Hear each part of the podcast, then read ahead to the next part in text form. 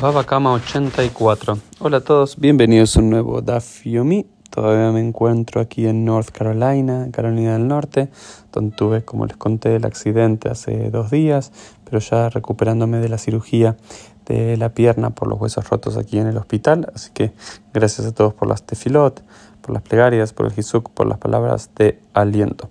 Y ahora sí, continuamos estudiando nuestro Daf Yomi.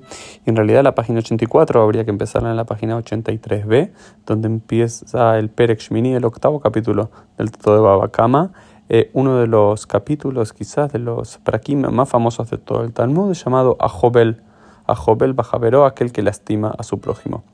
Y dice, ¿no? Se dice que Asur le Adam le Akotet pero está prohibido, está prohibido que un hombre lastime a otro hombre, que un ser humano lastime a otro ser humano, e incluso aquel que levanta la mano contra un ser humano y lo lastima es llamado un rasha, un malvado, pero aún así, ¿qué pasa si un hombre lastima a otro hombre? ¿Cómo es la compensación económica? Estamos en el Tratado de los Daños, así que claramente aquí tenía que estar esa cuestión y se nos dice Hayab Mishum Hamishat Barim, aquel que golpea al otro hombre, aquel que lastima a otro hombre, eh, y deja alguna marca, eh, rompe algún hueso o rompe algún miembro, le deja una marca física al otro hombre, tiene que pagar, la compensación son de cinco maneras.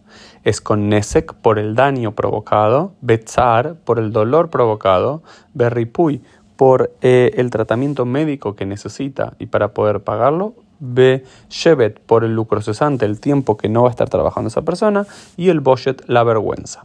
Entonces, a lo largo de los próximos días, la Gemara va a ir analizando cada uno de estos elementos, digamos, cómo se calcula el Nesek, cómo se calcula el, daño, cómo se calcula el zar, cómo se calcula el dolor, cómo se calcula el ripuy, eh, el tratamiento médico, cómo se calcula el lucro cesante y cómo se calcula la vergüenza, ¿no? Eh, en términos generales se nos dice, si me et eino kataet yado shiberet raklo ro'ino toque ilu u evet nimkar bashuk beshamin kama yayafe ve kama uyafe. Dice, ok, vamos con el primero, vamos con el nesek, vamos con el daño. Entonces, si un hombre ciega a otro hombre en un ojo, o le corta un brazo, o le rompe una pierna, se lo evalúa como si fuese un esclavo y se evalúa cuánto, saldría en el mercado de esclavos. Aquel esclavo con los dos ojos y ahora con un ojo menos, o con las dos manos hábiles y ahora con una mano menos, o con, una pier o con las dos piernas y ahora con una pierna menos. Entonces, si un esclavo con dos piernas eh, salía, eh, vamos a decir, 100 dólares, ahora y si tiene una pierna menos, si se calcula que su valor es 60, entonces tiene que pagarle esos 40 de compensación por el daño eh, que un hombre le ocasionó a otro hombre. ¿no? Después la Gemara va a evaluar los otros cuatro elementos, pero en el día de hoy, especialmente la página, fin de la página 83 y toda la página 84, se evalúa el primero. ¿Por qué? Porque realmente la Torah dice Ain tajat Ain, ojo por ojo, diente por diente, lastimadura por lastimadura.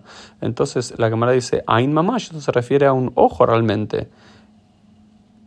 Pero luego dice, no, no es un Ain Mamash, no es realmente un ojo, sino que es mamón, es plata. Entonces hay muchas eh, diferentes respuestas de diferentes rabinos en la Gemara, tratando de explicar la lógica, cómo pasamos que de la Torah que se nos habla de que ojo por ojo, diente por diente, lastimadura por lastimadura, mano por mano, a que los jajamim digan que si alguien le cegó un otro hombre, o le rompió la mano, o le rompió un diente, o le rompió una pierna, no tiene que pagar con su propia mano, con su propio diente, con su propia eh, pierna o quedándose ciego él mismo, sino que debe haber una compensación económica.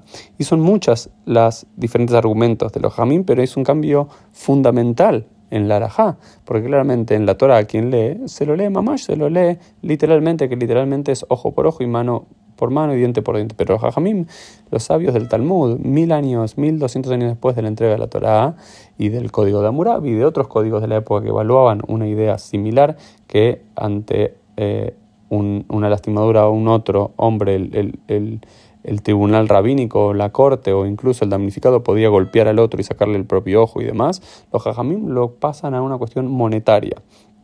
Y lo tratan de justificar de muchas formas, citando versículos bíblicos que cuando se dice yad beyad de mano en mano hace referencia a dar plata porque es lo único que da de mano en mano, o también eh, diciendo que solamente una vida se paga por una vida, pero que es la pena capital, pero todos los otros daños solamente es una compensación económica, porque por ejemplo no necesariamente eh, la visión de uno es la misma visión del otro, o el valor de la mano de uno es el valor de la mano de otros. Hoy yo, por ejemplo, me rompí la pierna pero mi pierna no vale lo mismo que la pierna de Messi. Entonces hay una compensación económica diferente, porque la mía yo puedo seguir trabajando toda mi vida, aunque mi pierna no esté al 100%. En cambio Messi, otro jugador de fútbol, no lo podría, por lo cual tiene que ser una compensación económica por el valor de aquella mano de, aquel pie o de aquel eh, ojo. Entonces los jamim dan muchas, muchas explicaciones y al parecer cuando todos sabemos cuando damos muchas explicaciones que no hay nada claro, entonces no quedaba claro en los tiempos de los jamim por qué hubo este cambio radical y buscaban muchas formas de, justificarlo, pero en definitiva